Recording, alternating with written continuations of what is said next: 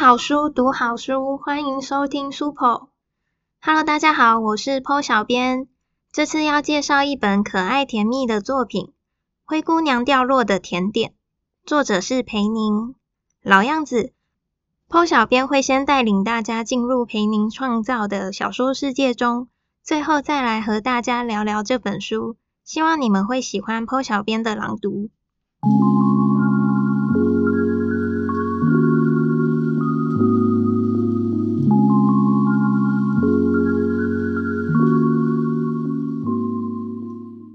怎么又迟到了？这可是开学第一天的晨练啊！六点半了，现在开始点名。S 大下学期的开学日，射箭校队助理教练巫文宁将长直发整齐束成马尾，在蓝色队服外面罩了件白色羽绒衣。此时站在校队办公室门口，手拿点名板开始唱名：钟志忠。巫文莹先从最年长的硕一队员点起，哟，绰号中中的钟志忠，身材高大，戴副眼镜，虽是运动员，却有股书卷气。大四本来有男女各一名队员，上学期先后因为要考研究所跟高普考退队，接下来轮到大三队员。庄明佐，哟。绰号阿左，苍白瘦弱的庄明佐悠悠举起手。方敏如，乌文莹点了大三唯一的女队员。哟，将卷发绑起，化淡妆的方敏如，看来仍睡眼惺忪。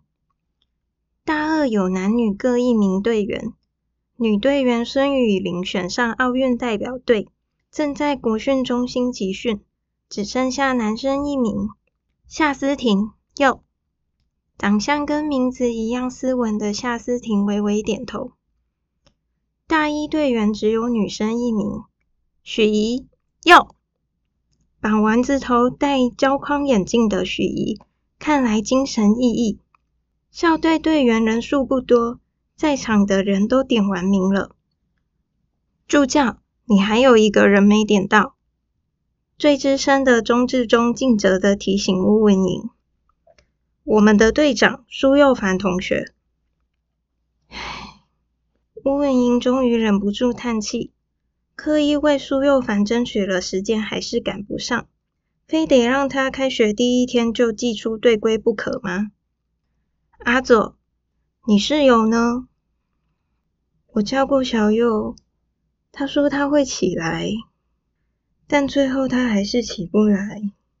阿卓讲话总是断断续续的。算了，那就由中中带队，直接开始吧。吴文莹拿起手上码表，三十分钟内跑校园一圈，计时开始。吴文莹按下码表，五名队员便由中至中领头，排成纵队跑向一旁的校园小径。目送队员们身影消失后。巫文莹踏进校队办公室，在记录本月初缺勤的大白板上，写着苏又凡名字那格下方打叉。队长都当半年了，还是没定性吗？巫文莹心中颇感挫折。他三年前回母校 S 大当助理教练，正好跟今年大三这届同年入队。对于自己作为助教教的第一届学生，他有特别的感情。他们见证了他从手忙脚乱的菜鸟小助教，到现在能独当一面执行大学部与中学部射箭队选手的训练计划，而他也见证了这些学生的成长与改变。敏如从清纯的青少女，变成热衷打扮的女大生。也渐渐将生活重心由校队训练转移到课业与校外实习上。阿佐从大一时只敢跟同校的小佑说话，到现在能勇敢在队友前开口，虽然还是中气不足，但已是惊人进步。至于小佑，也就是苏佑凡同学，唉，一言难尽。简单说。苏又凡三个字，对巫文莹而言，一直都是本性不坏，却很棘手的同义词。入队前两年，苏又凡做尽了让巫文莹摇头的事：发色越染越抢眼，耳洞越穿越多个。大一时，一学期换一个女友；大二上跟着凑热闹，加入追对花学妹的行列；大二下又短暂交了个外校女友，把心思全放在这些事上。S 大校队领军的任廷总教练作风自由，队风也走自由路线。以上行为都不违反队规，乌文莹想管也管不着，只能暗自头痛。每次带队出赛时，跟其他队伍规矩乖巧的选手一比，乌文莹都不免会被资历比他深的教练们练上几句。如果苏又凡认真练习，对规管不着的行为也就罢了。可他偏偏不好好遵守。原本大学部设建校队只有必须出席规定的训练时间这一条理所当然的规定。大一时的小右练习时间时常为了陪女友而迟到早退，偶尔甚至直接翘练习。乌文莹好声好气地提醒苏佑凡多次，也不见改善。他这个菜鸟助教只好找任总教练求救，任总教练便决定，为了不影响队上练习气氛，迟到早退及缺席必须有明确的罚则。小右升上大二时，小右条款正式上路，每迟到或早退一分钟，罚打扫队办十分钟或罚十元；翘一次晨跑或练习，罚扫队办一个月。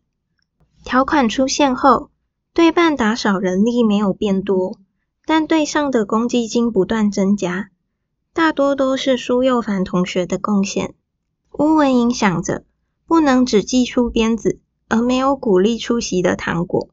想起小右似乎抱怨过学校附近没有好喝的奶茶，便开始每天早上煮奶茶给晨练的队员们，希望能增加小右早起晨练的动力。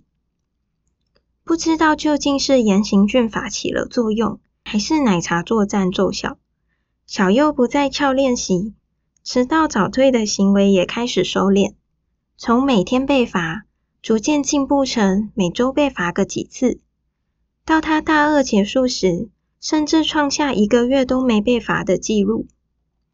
于是，在另外两个同届的队员都无意接任队长的状况下，改过向善的小右，在大三这年成为 S 大射箭队的队长。成为队长后，小右整个大三上学期都没被罚。乌文莹还欣慰地想：这孩子当上队长后，终于长出责任感了。没想到下学期一开学就破功。光想到过去为了将小右导回正途所做的努力，可能又要重来一遍。吴文莹觉得心好累，他走到茶水区的冰箱，拿出用报纸层层包好的保鲜盒，从里面取出一块蛋糕装盘，再到冰箱旁的长桌，装一大杯已成为队员们晨跑完必喝的助教牌奶茶，趁学生们还没回来，进行对他总是很有效的甜点疗法。吴文莹振作！你今天还有很多事要做呢。刻掉一块浓郁的巴斯克乳酪蛋糕和一整杯热奶茶，心情终于恢复平静的乌文莹抬头看向白板上方的大时钟，六点四十。再过十五分钟，晨跑的学生们会陆续回来。先把本周中学部跟大学部的训练计划印出来，然后利用剩下的空档做点自己的事吧。走到校队办公室一角，他专属的办公桌。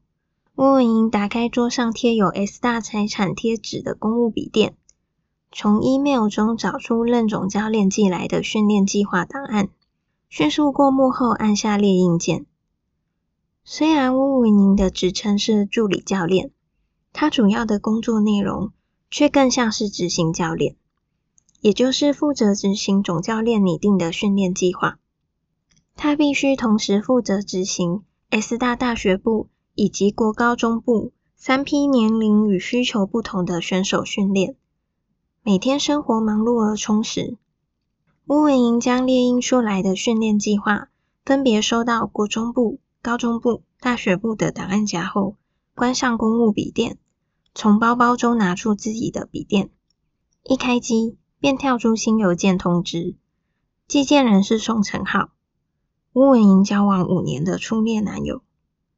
他立刻点开邮件，文莹，我今天回系上演讲的投影片，你帮我编辑的怎么样了？我需要在中午演讲前再过目一次，麻烦你看到 email 尽快将档案寄回给我。爱你，中午见。大他三岁的宋承浩与乌文莹一样，是运动与休闲学系的系友，在外创业有成的宋成浩，这学期被邀请回系上开课，选课人数却还没达到开课门槛。今天宋成浩主讲的这场讲座强制全系参加，若表现精彩，应该能吸引更多学生来选课。昨晚收到男友请他帮忙制作投影片的请求，乌文莹熬夜将投影片做完，就差最后再从头到尾校对一遍，就能放心寄出了。还剩十分钟，乌文莹估计自己能在这段空档完成。他点击电脑桌面上的投影片档案，画面却停在应用程式的起始画面，久久不动。拜托，小莹，不要现在闹脾气啊！吴文莹心急换着五年前买的银色笔电，疯狂按着滑鼠，画面上的游标却纹丝不动。使出最后手段，长按电源键，打算重新开机，也毫无反应。笔电的风扇越转越大声，怎么办？投影片他忘了备份，只存在这台笔电里。电脑宕机，今天陈浩的演讲就要开天窗了。在他惊慌失措的时候，对半大门被推开。助教，我帮你把早餐拿进来了，这样可不可以抵一点罚款？乌文英闻声抬头，见染着银色短发的高挑男子逆光站在门口。纯银耳环和淡色发丝，在晨光映照下特别炫目。迟到了整整二十分钟，还那么高调，态度和打扮同样高调的苏佑凡同学，提着全队的外送早餐，在他傻眼的注视下，笑着走进门。当苏又凡推开对面大门，立刻看到坐在办公桌前，表情急得像快哭出来的文英助教。助教都当到第三年了，他一慌还是会不小心显现爱哭的弱点，这可不行啊，姐姐，你的助教面具掉了哦。有男友的人还在别的男人面前流露脆弱表情，很危险的。苏又凡勾起笑，故意开口引起乌文莹注意。助教，我帮你把早餐拿进来了，这样可不可以抵一点罚款？苏又凡走进门，将早餐放到茶水区的长桌上，深吸一口奶茶传来的暖心甜香后，笑意加深。他悠然走到乌文莹桌前站定，半开玩笑地喊价：“一百块。”什么？乌文莹愣了一下，才反应过来：“不行，你迟到二十分钟就是罚两百块。”苏又凡心想：不错嘛，很快就把助教面具捡回来戴了。谁说我不交罚金了？身为队长，当然要以身作则。苏又凡从皮夹抽出两张红色纸钞，递给吴文英：“我也不想罚你，下次别再迟到了，好不好？”接过纸钞后，乌文莹又恢复成愁眉苦脸：“唉，姐姐，你怎么这么快又掉面具了？”苏又凡嬉皮笑脸地伸手捏住其中一张百钞，引来乌文莹不解的目光。我是说，我帮你修电脑，一百块。乌文莹用力抽过纸钞，没好气道：“不，用了，谢谢。”见乌文莹终于不再摆出一张哭脸，苏又凡松口气，决定给他一点发自内心的忠告。小莹看起来又老人痴呆了啊！苏又凡欠揍地笑着摇头。助教，就跟你说，东西不行了就要换，念旧只会害了你。苏又凡剩下的话被钟志忠的报备声打断。助教，我们回来了。苏又凡抬头看一眼时钟，六点五十五。可恶，钟中学长真的跟时钟一样准，每次都二十五分钟跑完校园一圈，就不能多给他点时间，让他搞清楚笔电不是第一次罢工的助教到底在慌什么？哦，好，那来吃早餐吧。苏又凡看着天生劳碌命的助教姐姐从座位起身，跑到茶水区，将早餐照着白板上的点餐注记，一一拿给在场的人。助教，大家都是有眼睛有手的成年人，你不用像幼稚园老师一样，连早餐都帮我们发。随手替乌文莹关上看来过热的笔电。苏又凡边走向茶水区边说：“这个姐姐真的很爱累死自己，懒一堆事到身上，明明也没人要她这么鞠躬尽瘁。这是我的工作。”吴文英拿起鸡腿堡塞到苏又凡手上：“快吃吧，等下要练习了。”而且这个姐姐还说不听。苏又凡翻个白眼，走到大锅装着的奶茶前。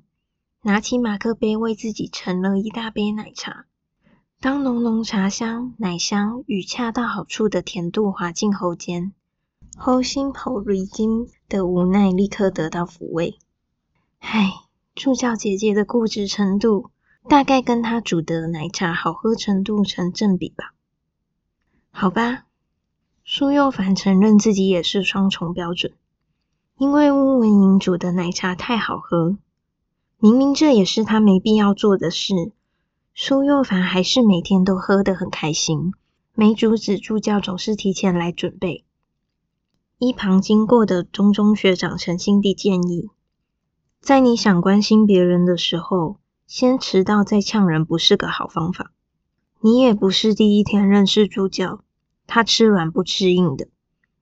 哼，谁关心那个射箭队小妈妈了？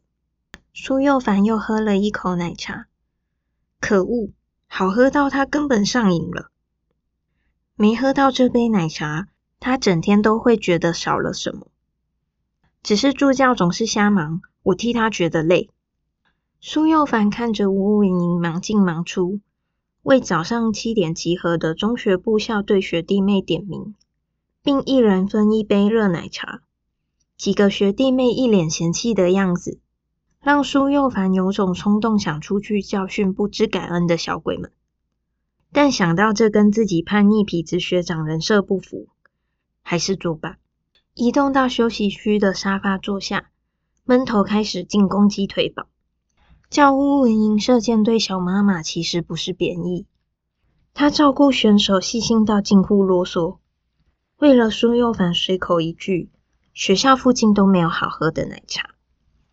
就开始每天煮奶茶，集训时甚至开放大家点餐，从咖喱到卤肉饭、牛肉面都难不倒他。尽心的程度只有妈妈比得上。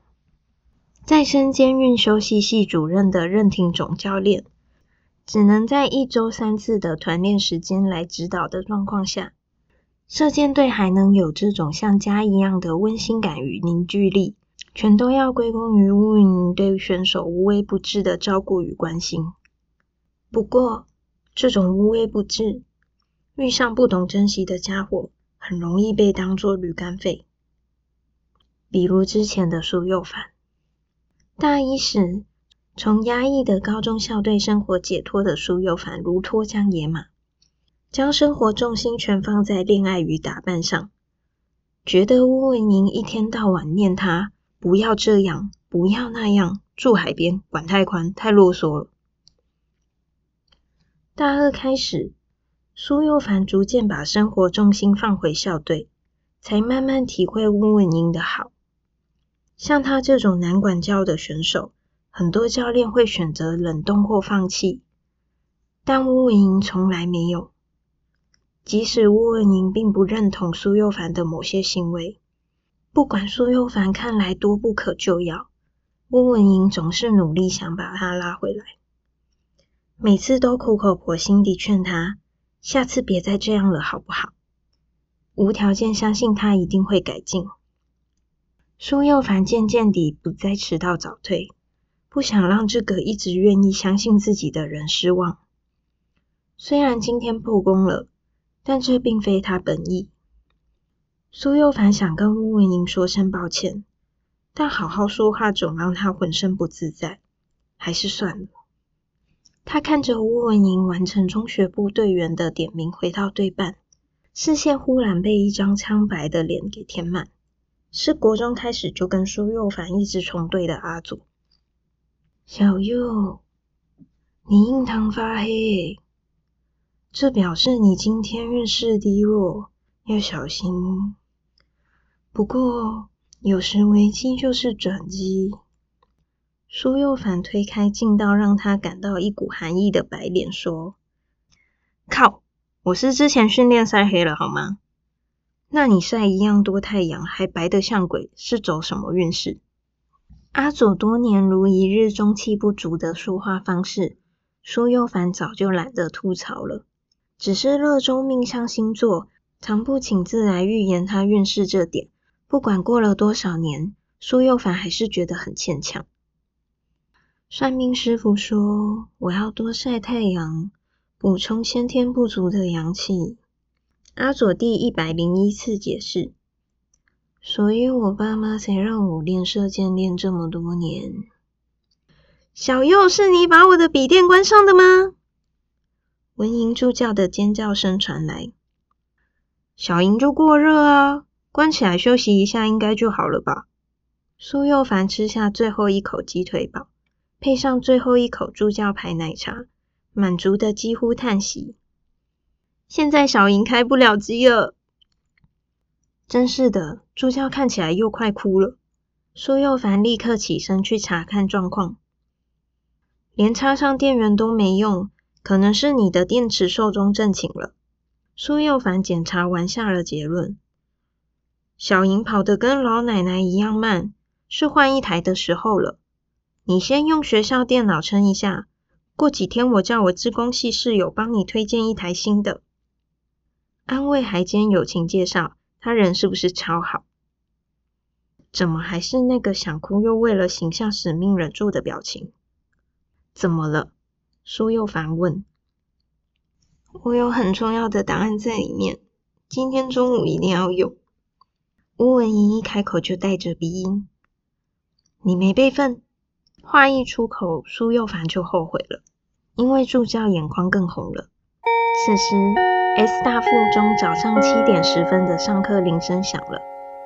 这个铃响向来被射箭队当成晨练热身操的集合铃。好啦，助教你先不要慌，从没看过助教这么慌张。是什么重要的档案呢？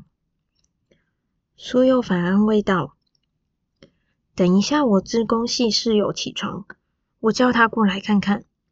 等我们晨练完，他应该就醒了。”作为队长，苏又凡暂时放下六神无主的助教，走向室外集合众人热身时，他忍不住摸摸眉间那块据说是硬糖的地方。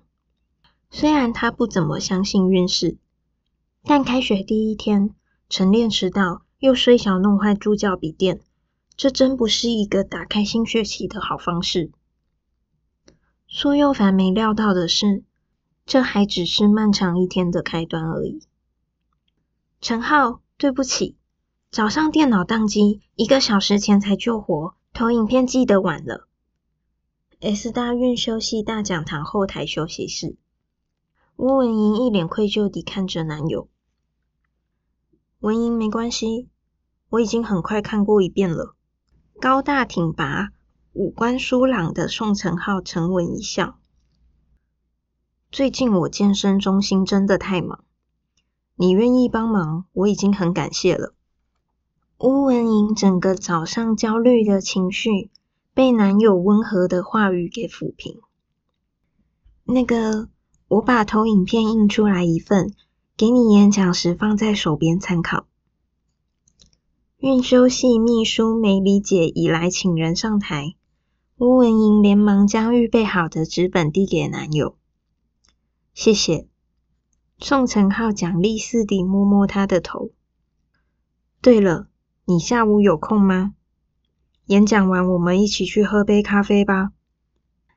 喝咖啡？好啊，他们很久没约会了。我下午一点到三点有空的。吴文莹乖乖答道。嘴角因男友久违的邀约扬起欣喜的弧度，宋承浩满意地点头。那好，时间很充裕，你快入座吧。演讲完见。当乌文莹由正门进入听众席时，运修系系主任，也是射箭队总教练的任挺正在做开场引言。各位同学，今天杰出系友讲座。邀请到 Sweet Fit 健身中心的创办人，也是以前 S 大篮球校队王牌控卫的宋承浩，来为大家分享他由运动员到创业家的心路历程。热烈的掌声响起。吴文莹在最后一排选了个不引人注目的位置坐下。各位学弟妹，大家好，我是宋承浩，今天很荣幸被邀请回来系上演讲。宋承浩站到讲台前，开始侃侃而谈。陈浩还是那么厉害，一小时前才拿到投影片，台风却自信稳健。乌文莹佩服地看着男友在台上口若悬河的样子。宋承浩与大众刻板印象中肌肉棒子型的运动员不同，外貌斯文俊朗，谈吐沉稳有物。从吴文莹还是只能远远望着她的小学妹时，就一直崇拜宋承浩，仿佛万事皆在掌握中的自信。直到大四上学期必修课，吴文莹才真正认识了人称运修系王子的宋承浩。当时硕二的宋承浩正好是必修课的助教。原本只有运修系学生的必修课。因为男神助教的出现，挤满慕名而来的外系女学生。至今，乌文莹仍想不透，不缺对象的宋承浩，怎么会跑来追求平凡又低调的他？因为你特别乖巧单纯，我才会注意到你。当时的宋承浩笑着说：“而且我们都是体保生出身，容易互相理解。”可以避免很多无谓的摩擦。到现在，乌文莹也不明白他的意思。男友身边的女孩，明明都是跟自己完全相反的类型。比如陈浩的前女友莫云，莫云大他一届，当年是 S 大无人不知的气管系才女兼系花，因为担任篮球校队经理而与宋承浩相识相恋。是人人称羡的金童玉女。后来因为莫云坚持出国念书，导致两人分手。又比如接任经理位置的吕叔叔，吕叔叔与他同届，是莫云气管系的学妹，号称气管系小西花。虽然学业成绩不像学姐莫云亮眼，但吕叔叔漂亮大方，跟宋承浩的交情也很好。宋承浩跟莫云分手后，不少人认为他会跟吕叔叔交往。结果，宋承浩跌破众人眼镜，选择了名不见经传的乌文莹。在宋承浩与莫云分手后半年，也就是乌文莹认识宋承浩的那个学期末，宋承浩突然问他愿不愿意跟自己以结婚为前提交往。帅气优秀的男神学长，居然相中他这个外貌、射箭与课业表现都很平凡的灰姑娘。乌文莹觉得受宠若惊，虽然曾担心两人不相配，感情经验到大四人挂零的他，在宋承浩积极的追求下，很快就陷进去了。交往后，虽然相处方式全由宋承浩主导。而且他们几乎没有经过热恋期，就进入了平淡如水的老夫老妻模式。却真如宋承浩预言，因为求学背景相似，巫文英能体谅宋承浩为了创业而没有太多时间陪他。宋承浩也能接受巫文莹身为助教，时常连周末都要带队训练或出赛。聚少离多的两人，见面频率虽不如一般情侣频繁，却稳定无波地交往五年，连一次架都没吵过。巫文莹的父母对一表人才、事业有成的宋承浩很满意，常说他遇上这么理想的对象真是好运气。总催着他们赶快结婚，被父母一直在耳边念着。吴文英也觉得自己似乎真的很幸运，若能跟这样人人称羡的对象结婚，应该就能将幸运变成幸福吧。刚交往时，吴文英常幻想着和宋承浩步入礼堂的画面，好像那是他由灰姑娘化身公主的终极魔法。但天真梦幻的少女情怀，在她开始助教工作后渐渐消失了。并不是乌文莹变得不想结婚，只是她不再需要借由另一半的优秀来肯定自己的价值。助理教练的工作虽然只是个小螺丝钉，但也不是人人都能扮演好这个角色。年轻选手们像一株株幼苗。需要长时间的细心照顾，而他很擅长照顾人。他的顶头上司任总教练给他很大空间，只要他能带好选手，他所提出的要求都会被接受。像是茶水区的冰箱跟烹调器具，是他上任后建议添购的。他工作之余用对半的厨具，自娱地做些烘焙，也完全不被干涉。虽然一口气带三个年龄层的选手难免辛苦，每次比赛前后他的工时都会变得很长，但这份工作上司开明，环境单纯，队友间感情融洽，他又能保有发展个人兴趣的空间，对他而言是接近理想的工作环境。即使结婚，他也希望能继续做下去。刚交往时，宋承浩曾提过。希望能在他三十岁那年结婚。当时才二十二岁的乌文莹觉得那一天好遥远，想着如果男友愿意跟她交往到那时，就结婚吧。不知不觉，时限即将在明年到来。自宋承浩四年前创业，而乌文莹三年前接任射箭队助教后，两人日子越过越忙。一个月最多见上两三次，很久没有讨论过结婚的话题。上次提到结婚，是乌文莹回 S 大当助教之前的事。大学毕业后，父亲建议修完教育学程的他要早点卡位教职缺额，他便没继续念硕士，先去国小实习与代课两年。因为菜，个性不懂拒绝。他时常被其他老师使唤，十足折磨。当时，吴文莹曾一度想以结婚逃避工作上的不如意，问了男友可否早些结婚，婚后去他的健身中心上班。当时男友以事业还不够稳定婉拒。不久，S 大射箭队开了助教缺，吴文莹找到适合的职场，而男友事业蒸蒸日上。开始忙着拓展分店，就没人再提起婚事。不过，以问问您对男友的了解，做事一向很有计划的陈浩，这一年之内一定会把结婚这件事排进时间表。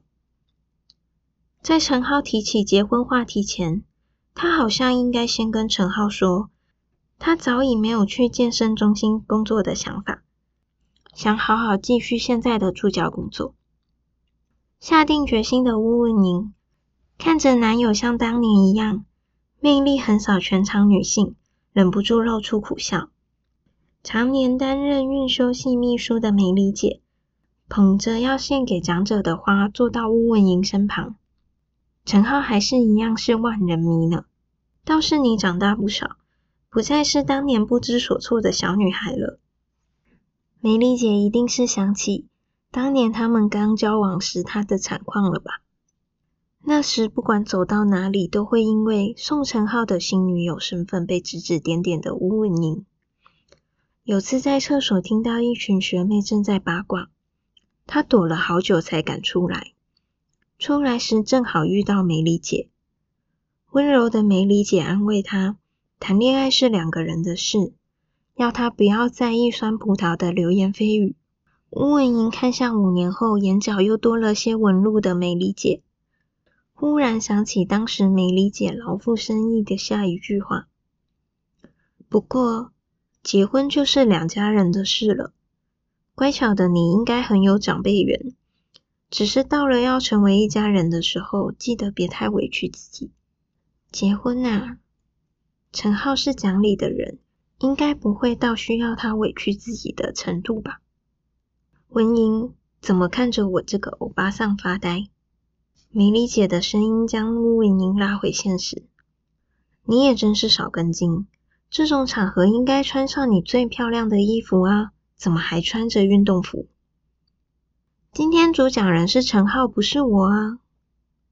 吴文英一早就要盯训练，穿运动服是理所当然的。没关系，赶快整理好仪容，等一下你上去献花。咦？不不不，怎么轮得到我一个助教献花？生性低调的吴文莹立刻慌忙婉拒。梅里姐却不由分说，将花束塞到吴文莹怀中，香水百合浓烈的香味袭来。让她好想打喷嚏。今天这个场合，当然是你上台，我会在台下帮你们多拍几张照的。梅里姐对乌文莹眨眨眼，丢下她往前排移动。献花给讲者一向是梅里姐的工作啊，怎么忽然丢给他了？他还没有心理准备在学生面前公开跟陈浩的恋人关系啊？吴文英束手无策地看着怀中散发浓艳香气的花束，他啾，他被香气刺激的打了个喷嚏，连忙将花束放在左手边的空位上。倒数第三张图影片，陈浩的演讲快结束了。演讲快结束，才从侧门溜进来，坐到吴文英右手边的苏有凡问道：“助教。”这位就是你传说中的男朋友？乌文莹被小右的突然接近与犀利的猜测吓了好大一跳。小右干嘛突然跑到他旁边坐？而且也太精明了。不过帮他救了演讲的投影片时，应该就猜到了。不愿在全系齐聚的讲堂内公开私人感情事，乌文莹没回答，若无其事地转头。见小右已换掉晨练时的运动服，穿着军绿飞行外套搭白色帽 T 和黑色丹宁破裤，一身街头时尚地登场。你你怎么现在才来？吴文莹决定换话题。拜托，是因为谁我才迟到的？苏又凡也不追问，只是没好气地白他一眼。你以为我跟室友跑了多远才找到有零件修好你那古董笔电的店家？哦，原来小优是来报告维修进度的。吴文英一收到小优寄来的档案，迅速校对一遍就转寄给男友。之后她忙着为下次的全国赛预定民宿，都还没问小优拿笔电到校外修的怎么样了。那个，谢谢。这次小优真的帮了他这个三 C 白痴大忙，他应该道谢的。维修费多少再跟我说。哼，是不是要请我吃饭？不然这场演讲就泡汤了。苏佑凡还是语气不善。好，好啦。发现已经进行到最后一张投影片，吴文莹心不在焉的应承，连忙捧起花束，跨过小优的长腿。从侧边走到快步往讲台移动。只要他献完花后赶快下台，他们的关系应该就不会曝光吧？吴文莹说服着自己，在台下等着宋承浩做完最后激励学弟妹的结语。刚刚提醒你要整理仪容，怎么一点也没变啊？梅丽姐笑着走过来，替乌文莹拨好刘海，理正衣领，拍拍她肩膀：“好了，上去吧。”感谢宋承浩学长的分享。学长这学期在系上开了选修课，运动创业与经营实务，欢迎大家踊跃选课。现在请也是系友兼射箭队助教的乌文莹学姐献花给宋承浩学长。呃，担任司仪的学弟为什么要提起他的名字？乌文莹掩不住疑惑地走向讲台，将花束递给刚放下麦克风的男友。宋承浩却不接过，只是看着他，笑得温柔。陈浩。为什么陈浩不把花接过去？他好想赶快下台离开这尴尬的场合啊！各位学弟妹，宋承浩再次拿起麦克风，看着乌文莹，发话对象却是台下的人。我想利用这个难得的机会，做一件很重要的事，请大家当我的见证人。反应比较快的人，已经在台下此起彼落地鼓噪起来。陈浩，这是要接下来的事。吴文莹事后回想起来，仍觉得惊吓大于喜悦。宋承浩从西装口袋中掏出一个蓝绿色的名牌戒指盒，打开来，亮闪闪的六爪钻戒折射出炫目的七彩虹光。宋承浩继续说道：“五年前，我对他说过，等我三十岁时，除了事业。”也想拥有一个幸福的家庭，我们以此为目标，以结婚为前提交往吧。等等等，这些话不能私下对他说吗？终于确定男友企图的吴文莹，因为众人的注视与鼓噪，紧张的全身僵硬。好多人盯着，让他好不自在。文莹，你愿意嫁给我吗？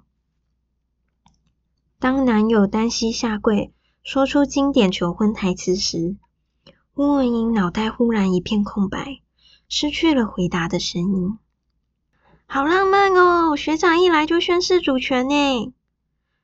学姐，你还在犹豫什么？答应他，答应他，答应他！大家都在看，压力好大。如果自己不赶快答应，场面一定会变得很尴尬。他们交往很久。亲朋好友都说自己有这样的男友很幸运，是时候迈向下一个阶段了吗？虽然心里有道微弱的声音，这是一辈子的事，你真的要在头脑一片混乱的时候答应吗？但群众的鼓噪声，脑中自动播放周遭人的认可话语，压过了吴文莹微弱的心声。她怯怯地点头，任男友为自己戴上求婚戒。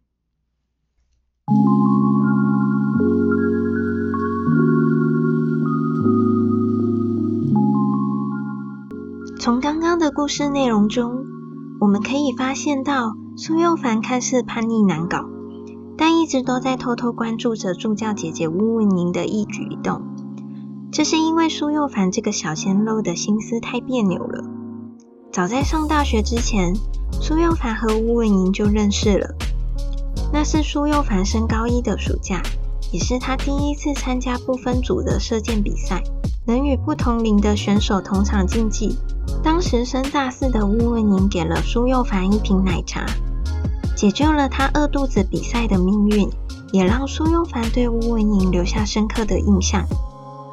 乌文宁早就忘记这件事了，而苏又凡进入 S 大就读，第一天搬入宿舍外出觅食。就与乌文莹重逢，苏又凡当场就认出了乌文莹，而这次乌文莹又好心地送给他一块好吃的草莓卷。乌文莹两次的帮助，让苏又凡对他产生了好感，却马上发现了乌文莹不但是射箭队的助教，还已经有男友了。于是苏又凡刻意和乌文莹保持距离。然而，苏又凡任意妄为、随意翘掉对上练习的行为，责任心重的乌文莹不可能放任不管，而乌文莹细心又体贴的个性也让苏又凡越来越喜欢她。但再怎么喜欢，苏又凡都不可能插足做感情的第三者。他选择默默守候乌文莹，并在乌文莹扯谎说出要辅导学生选国手，以躲避男友的逼婚逼迫离职时，勇敢的站出来帮他圆谎。一开始是圆谎，也是和父亲怄气。苏又凡和乌文莹一起展开了训练，都喜欢吃甜点的两人。有非常多的共同话题。苏又凡也发现，乌文莹不仅爱吃，还有一手好厨艺。苏又凡越来越不想要把乌文莹拱手让人，特别是旁观者清。苏又凡察觉，吴文莹的男友对她一点都不好，只是需要一个乖乖听话、不会反抗的女孩，而不是真心爱她。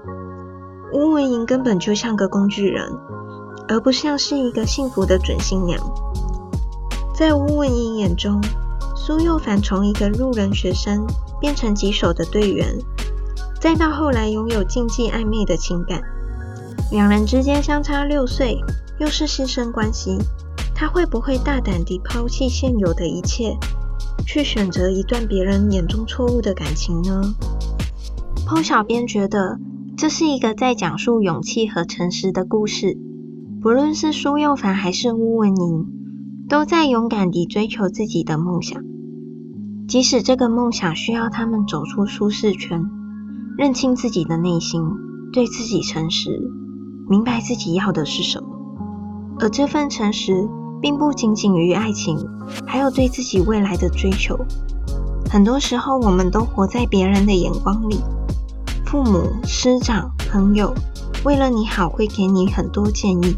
希望你去选择一条比较好走的路，这些建议不一定是错误的。